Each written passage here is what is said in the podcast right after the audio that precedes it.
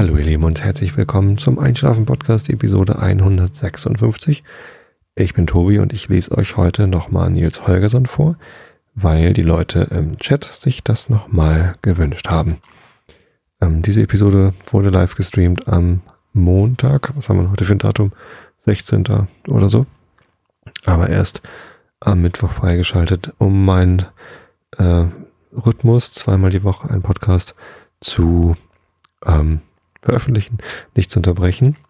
Heute am Mittwoch bin ich nämlich leider am Abend nicht verfügbar. Ich bin in Nordheim. Da war ich noch nie. Also ich werde in Nordheim sein, wenn diese Episode veröffentlicht wird. Ich war noch nie in Nordheim.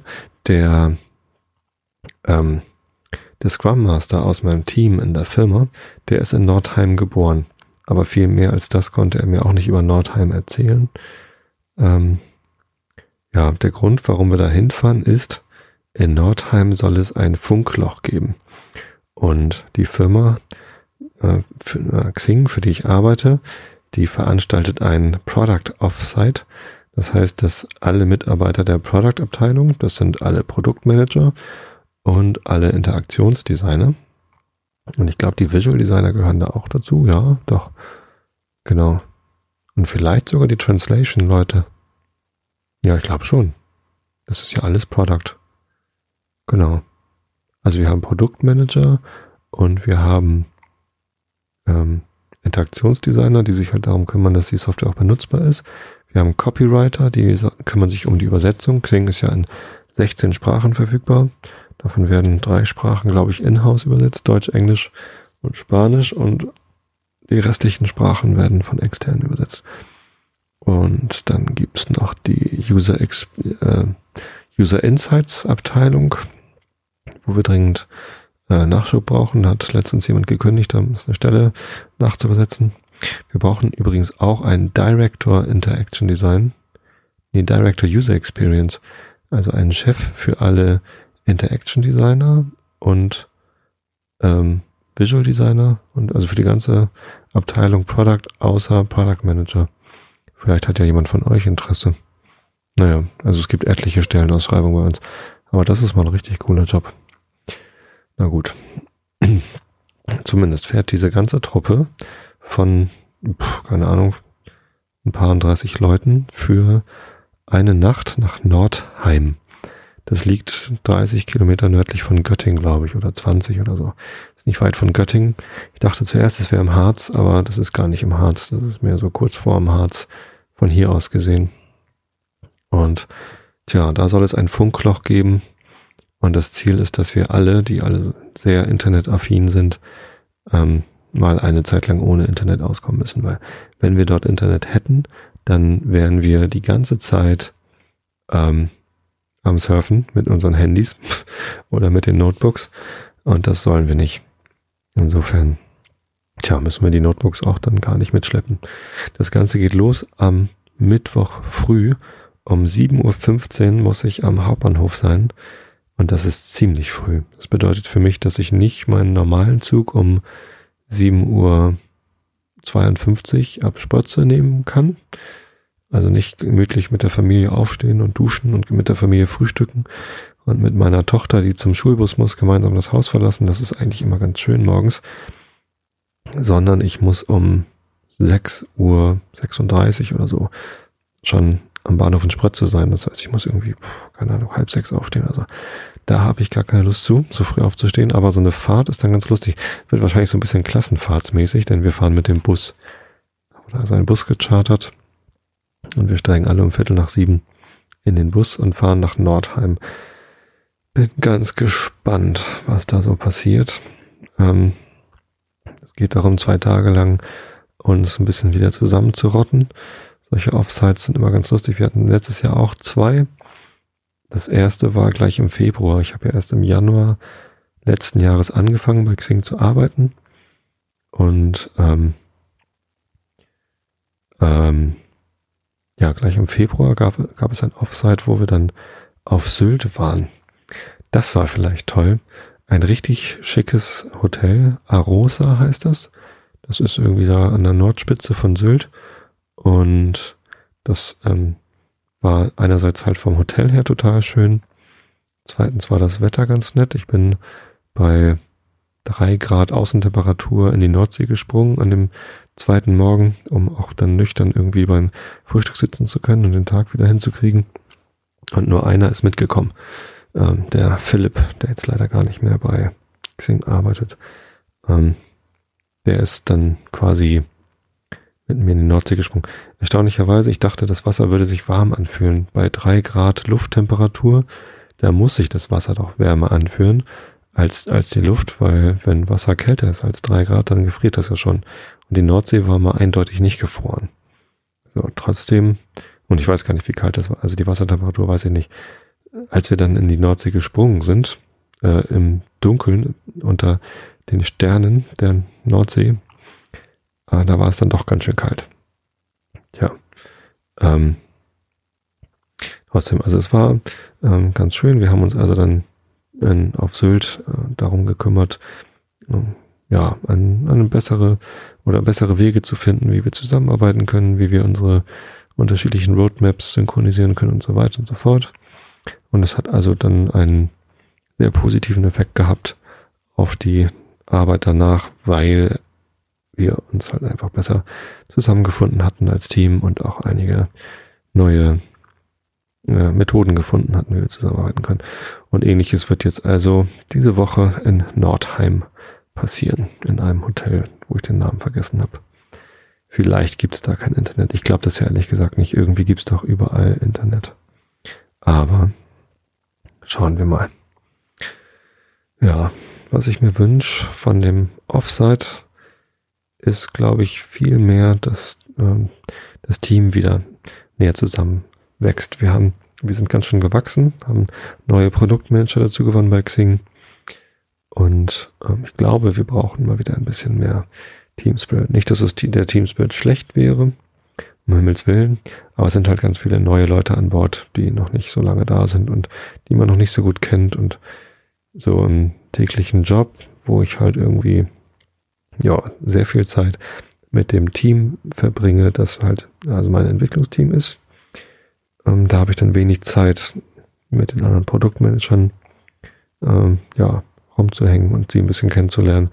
Und äh, ja, das fehlt dann immer in den Meetings. Also ich habe natürlich auch Meetings mit anderen Produktmanagern und da ist es immer ganz gut, wenn man sich gegenseitig ein bisschen kennt und ja, das wird wahrscheinlich schon ganz wertvoll sein. Und darüber hinaus wollen wir uns natürlich darum kümmern, wie geht's denn weiter mit unserem Produkt? Was ist denn so die generelle Ausrichtung für die nächsten Jahre vielleicht sogar? Und wo geht's denn lang? Bin ich schon ganz gespannt. Ich darf da natürlich von den Ergebnissen nichts erzählen. Ist alles streng geheim. Aber dass wir das tun, ist, glaube ich, nicht geheim. Deswegen erzähle ich das jetzt hier. Also. Ähm, ja, ein Offside in Nordheim. Das wird bestimmt lustig. Äh, was wollte ich denn noch erzählen? Ja, ich glaube, das Fußballspiel müsste jetzt gleich zu Ende sein. Ich gucke nochmal eben in den Kicker. Tut mir leid, dass das jetzt irgendwie Ablenkung ist. In der 85. Minute steht es immer noch 2 zu 1 für Dresden. Warum ist das jetzt spannend? Es ist spannend, weil wenn Dresden gewinnt, dann steigen die Chancen für St. Pauli doch noch auf den dritten Platz zu kommen. Und das ist natürlich für mich als St. Pauli-Fan ganz spannend. Dortmund, äh, Düsseldorf gegen Dresden, in Dresden. Ja, ist für euch nicht spannend. Aber darum geht's hier. Es soll ja langweilig sein. Übrigens ähm, einen ganz lieben Gruß an alle Vrind-Hörer, nachdem ich letzte Woche bei Vrind einen kurzen Auftritt hatte, wie ich dachte, und der dann ein recht langer Auftritt geworden ist. Die Ansage von Holgi war, ich nehme auf von halb acht bis um zehn ungefähr und ähm, deswegen hatte ich gesagt, na gut, dann fange ich mit dem Einschlafen-Podcast um zehn an und hatte gehofft, dass ich für die letzten zehn Minuten oder so noch bei Vrind mit reinkomme ich hatte erst an dem Tag verstanden, wie das bei Vrind überhaupt funktioniert. Da gibt es also eine Liste, wo man sich eintragen kann als Gesprächspartner, wenn man gerne möchte, dass man bei Vrind ins Interview kommt sozusagen oder ins Gespräch. und da in diese Ferngespräche. Ja, das habe ich dann gemacht und kurz vor zehn bekam ich dann die Skype-Nachricht von Holgi, ob ich denn noch da sei. Und äh, habe ich gesagt, ja, kurz können wir noch machen. Und er sagte nur, ja, kurz, äh, wir können noch lang, ich bin noch wach. Und dann wurden aus den geplanten zehn Minuten Ankündigung, dass jetzt gleich der Einschlafen-Podcast losgeht, wurden anderthalb Stunden. Und es war sehr, sehr nett. Also das war richtig schön. Es hat Spaß gemacht, mich mit Holge zu unterhalten. Und ähm, da waren natürlich dann irgendwie viel mehr Hörer. Also Vrind ist ein etwas bekannterer Podcast als der Einschlafen-Podcast und äh, vor allem für Live-Hörer. Also Holgi macht ja auch den Not Safe for Work Podcast mit Tim Pritlove und Tim Pritlove ist ja einer der bekanntesten Podcaster in Deutschland.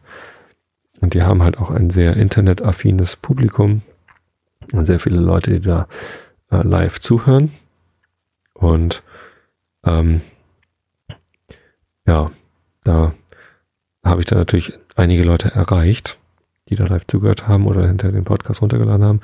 Und einige sind dann auch hier zum Einschlafen-Podcast rübergekommen. Und die möchte ich gerne nochmal alle grüßen und herzlich begrüßen. Freut mich, dass ihr auf den Einschlafen-Podcast gekommen seid und ja, fühlt euch wohl, schlaft gut ein. Ich lese euch jetzt Nils Holgersson vor. Dazu öffne ich nochmal mein Leseprogramm. Stelle fest, Kapitel Nummer 21.4. Hilflos heißt das. Ja, also Augen zu und zugehört. In einem Tannendickicht, tief drin in dem großen Hegewald, zeigten sich jedes Jahr im August einige grauweiße Nachtwalter von der Art, die Nonnen heißen. Oh, nochmal ein Kommentar. Ich habe eben im Chat gelesen, äh, die Leute wünschen sich Nils Holgersson, auch wenn es früher, also ne, als Erinnerung an früher, spannender erschien. Und bei mir klingt es alles ein bisschen langweilig. Wahrscheinlich geht es einigen auch so, weil man Nils Holgersson aus dem Fernsehen kennt. Die Fernsehserie Nils Holgersson, die ist halt mehr so angelehnt an die Bücher. Da gibt es zwar natürlich die, die gleichen Geschichten, aber in der Fernsehserie, in dieser Zeichentrickserie, die ich auch früher mit großer Begeisterung gesehen habe, da wurde doch alles nochmal ziemlich überspitzt gezeichnet und Nils Holgersson hatte einen Freund, so ein kleines Eichhörnchen. Das kommt in dem Buch überhaupt nicht vor. In dem Buch gibt es ganz lange Passagen, wo nur Dinge beschrieben werden, wo ja teilweise auch gar nicht Nils Holgersson drin vorkommt. Ähm, und das gibt es alles in dem in dem Film nicht, sondern da geht es halt mehr um ein bisschen Action. Ist ja auch in Ordnung, kann man ja auch machen. Ähm, ich wollte nur noch den Tipp geben, vielleicht liegt es daran, dass jetzt Nils Holgersson nicht mehr ganz so spannend erscheint, wie damals, als wir alle Kinder waren. Naja, einige von meinen Hörern sind ja jetzt noch Kinder und euch lese ich es einfach vor, so wie die Selma Lagerlöf, beziehungsweise die erste Übersetzerin damals, äh, Mathilde Mann, glaube ich, hieß die ich hab's vergessen. Oder ich verwechsel das gerade, ähm, sich das gedacht hat. Also schnell die Augen wieder zu und weiter zugehört. Die Nonnen hießen. Sie waren klein und nicht zahlreich, und fast niemand beachtete sie. Wenn sie ein paar Nächte tief drinnen im Walde umhergeflogen waren, legten sie einige tausend Eier auf die Baumstämme, und bald darauf sanken sie leblos zu Boden. Wenn es Frühling wurde, kamen einige kleine, punktierte Larven aus den Eiern und machten sich daran, Tannennadeln zu fressen. Sie hatten einen guten Appetit, aber sie kamen nie dazu, den Bäumen sonderlich zu schaden, denn sie waren sehr gesucht von den Vögeln. Selten, entging, selten entgingen den Verfolgern mehr als einige hundert Larven. Die wenigen Larven, denen es vergönnt war, auszuwachsen, krochen auf die Zweige hinaus, spannen sich in weiße Fäden und saßen einige Wochen als unbewegliche Puppen da. Im Laufe dieser Zeit wurde in der Regel über die Hälfte von ihnen weggeschnappt. Wenn im August hundert beschwingte und voll ausgewachsene Nonnen aus den Puppen herauskrochen, musste man es für ein gutes Jahr für sie nennen. So ein unsicheres und unbeachtetes Dasein führten die Nonnen viele Jahre lang in der Tannenschonung. Kein Insektenvolk in der ganzen Gegend war so gering an Zahl. Und sie würden auch ferner ebenso machtlos und unschädlich geblieben sein, wenn sie nicht unerwartet einen Helfer bekommen hätten. Dass aber die Nonnen einen Helfer bekamen, hing damit zusammen, dass der Elch das Holzwärterhäuschen verlassen hatte. Graufell war nämlich den ganzen Tag nach seiner Flucht im Walde umhergegangen, um sich mit ihm vertraut zu machen. Gegen Nachmittag brach er sich einen Weg durch ein Dickicht, und auf der anderen Seite dieses Dickichts kam er auf einen offenen Platz, wo der Erdboden aus Schlamm und losem Morast bestand. In der Mitte war ein Wasserloch mit schwarzem Wasser, und rings um das Ganze standen hohe Tannen, die fast kahl waren vor Alter und Gebrechlichkeit. Der Ort gefiel Graufell gar nicht, und er würde ihn sofort wieder verlassen haben, wenn er nicht einige hellgrüne Kallablätter entdeckt hätte, die neben dem Wasserloch wuchsen. Als er nun den Kopf über die Kallablätter beugte, weckte er unversehens eine große schwarze Natter auf, die darunter lag und schlief. Der Elch hatte K. von den giftigen Kreuzottern reden hören, die im Walde lebten, und als nun die Natter den Kopf erhob, ihre gespaltene Zunge ausstreckte und ihn anzischte, glaubte er, es sei ein gefährliches Tier, dem er gegenüberstand. Er erschrak, hob das Bein in die Höhe, schlug mit der Schale zu und zermalmte den Kopf der Schlange. Dann eilte er in wilder Flucht davon. Sobald Graufell weg war, tauchte noch eine Natter, die ebenso lang und schwarz war wie die erste, aus, aus dem Wasserloch auf. Sie kroch zu der Getöteten hin und ließ ihre Zunge über den zerschmetterten Kopf gleiten. Bist du wirklich tot, alte harmlos? zischte die Natter. Und wir zwei haben doch so viele Jahre zusammengelebt. Wir hatten uns so lieb und haben es so gut hier im Sumpf gehabt, dass wir älter geworden sind als alle anderen Nattern im Walde. Das war der größte Kummer, der mich treffen konnte. Die Natter war so betrübt, dass ihr langer Körper sich zusammenringelte, als sei sie verwundet. Selbst die Frösche, die in beständiger Angst vor ihr lebten, mussten sie bemitleiden. Wie schlecht musste er sein, der eine arme Natter tötet, die sich nicht verteidigen kann, zischte die Natter. Wer das getan hat, verdient eine harte Strafe. Die Natter lag noch eine Weile da und wand sich in ihrem Schmerz. Plötzlich aber erhob, sich, erhob sie den Kopf. So war ich hilflos heiße und die älteste Natter im Walde bin, soll dies gerecht werden. Ich werde nicht ruhen, ehe nicht der Elch tot am Boden liegt, so wie mein altes Weibchen. Als die Natter dies Gelübde getan hatte, rollte sie sich wie ein Knäuel zusammen, legte sich hin und grübelte aber man kann sich kaum etwas denken, was schwieriger für eine arme Natter ist, als Rache an einem großen, starken Elch zu nehmen, und der alte hilflos lag Tage und Nächte da, ohne einen Ausweg zu finden. Aber eines Nachts, als er so mit seinen Rachegedanken dalag und nicht schlafen konnte, hörte er ein schwaches Rascheln über sich.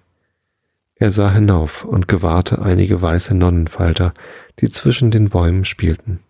Er verfolgte sie lange mit den Augen, und dann fing er an, laut vor sich hin zu zischen, schließlich aber schlief er ein, und da schien er zufrieden zu sein mit dem, was er gefunden hatte. Am nächsten Vormittag begab sich hilflos zu Krühle, der Kreuzatter, die in einem hochgelegenen und steinigen Teil der Tannenschonung wohnte. Ihr erzählte er von dem Tod der alten Natter und bat sie, falls ihr Biss Tod bringen könne, ihn zu rächen. Aber Krühle war keineswegs geneigt, sich mit den Elchen einzulassen. Wenn ich einen Elch angriffe, sagte sie, so würde er mich augenblicklich totschlagen. Die alte harmlos ist tot und wir können sie nicht wieder ins Leben zurückrufen. Warum sollte ich mich um ihretwillen ins Unglück stürzen? Als die Natter diese Antwort erhielt, erhob sie den Kopf einen halben Fuß von der Erde und zischte fürchterlich. Wisch, wasch, wisch, wasch, sagte sie. Es ist ein Jammer, dass du, die du so gute Waffen bekommen hast, so feige bist, dass du sie nicht zu gebrauchen wagst. Als die Kreuzotter das hörte, wurde auch sie zornig. Kraus davon, du alte Hilflos, fauchte sie. Das Gift läuft mir in die Zähne herunter, aber ich will den schon, der für meine Verwandten gilt. Hm? Mhm. Okay. Die Natter aber rührte sich nicht vom Fleck, und eine ganze Weile lagen die Tiere da und fauchten einander Grobheiten ins Gesicht. Als Krühle so wütend geworden war, dass sie nicht mehr fauchen, sondern nur noch zischen konnte, änderte hilflos sogleich sein Benehmen und begann in ganz anderem Ton zu sprechen. Eigentlich hatte ich noch ein Anliegen, Krühle, sagte er und senkte die Stimme zu einem sanften Flüstern. Aber nun habe ich dich wohl so erzürnt, dass du mir gar nicht mehr helfen willst? Wenn du nur keine Torheiten von mir verlangst, stehe ich dir gern zu Diensten. In den Tannen dicht bei meinem Sumpf wohnt ein Schmetterlingsvolk, sagte die Natter. Ja, ich weiß, was für welche du meinst, sagte Krühle. Was für eine Bewandtnis hat es mit ihnen? Es ist das kleinste Insektenvolk im Walde, sagte Hilflos, und das unschädlichste von allen, denn die Larven fressen nichts weiter als Tannnadeln. Ja, das weiß ich, sagte Krühle. Ich bin bange, dass dies Schmetterlingsvolk bald ausgerottet werden wird, sagte die Natter. Da sind so viele, die die Larven im Frühling fressen. Krühle glaubte, dass die Natter die Larven gern für sich selbst behalten wollte und antwortete freundlich, Willst du, dass ich den Eulen sage, dass sie die Tannenlarven in Ruhe lassen sollen? Ja, es wäre mir lieb, wenn du, die du etwas im Walde zu sagen hast, das bewirken könntest, antwortete hilflos. Soll ich vielleicht auch bei den Drosseln ein gutes Wort für die Tannenfresser einlegen? fragte die Kreuzotter. Ich bin dir ja gern gefällig, wenn du nichts Unsinniges verlangst. Dann danke ich dir für dein freundliches Versprechen, Krüle, sagte Hilflos, und ich freue mich, dass ich mich an dich gewandt habe. So. Das nächste Kapitel heißt Die Nonnen und dann wird es wahrscheinlich richtig spannend. Ich wünsche euch jetzt erstmal eine schöne Restwoche und dann ein schönes Wochenende. Und ihr hört mich wieder, wenn ihr wollt, am, äh, warte mal, dabei fällt mir ein, Montagabend bin ich übrigens in München auf einer Schulung. Hm. Wenn ihr Lust habt, können wir ein Hörertreffen in München machen. Ja, das schreibe ich nochmal rum. Vielleicht treffe ich dann jemanden da. Ähm, und dann kann ich auch keinen Podcast aufnehmen. Na, mal gucken, wie ich das mache. Ich wünsche euch eine gute Nacht. Schlaft recht schön. Und bis zum nächsten Mal, wann auch immer das sein wird.